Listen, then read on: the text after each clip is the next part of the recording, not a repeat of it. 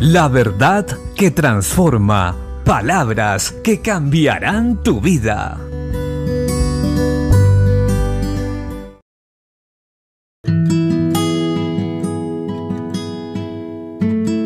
La Biblia dice en la segunda carta del apóstol Pedro, capítulo 2, verso 1, Pero hubo también falsos profetas entre el pueblo, como habrá entre vosotros falsos maestros, que introducirán encubiertamente herejías destructoras, y aún negarán al Señor que los rescató, atrayendo sobre sí mismos destrucción repentina. Y muchos seguirán sus disoluciones, por causa de los cuales el camino de la verdad será blasfemado.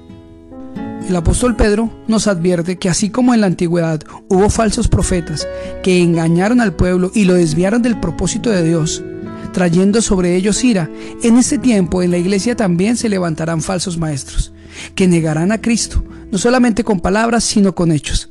Hoy muchos de los que enseñan, o alguna parte de ellos, está trayendo gran confusión y perdición a los que lo siguen pues sus acciones no son conforme a la verdad.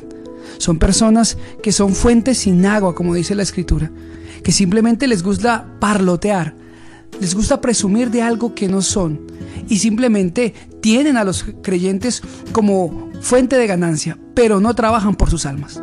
Es tiempo de levantarnos y escapar de la mentira y asegurarnos de que estemos en la verdad, como tal vez lo hacía la iglesia primitiva.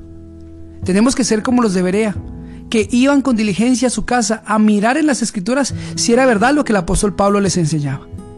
Es tiempo de estar preparados. Nuestro Señor Jesucristo viene ya y se han levantado falsos maestros y se seguirán levantando.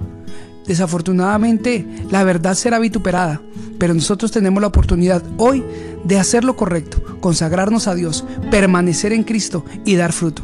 Fruto que dé gloria y honra a nuestro Señor.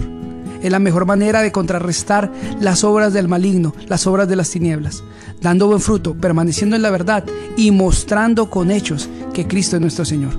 Bendiciones.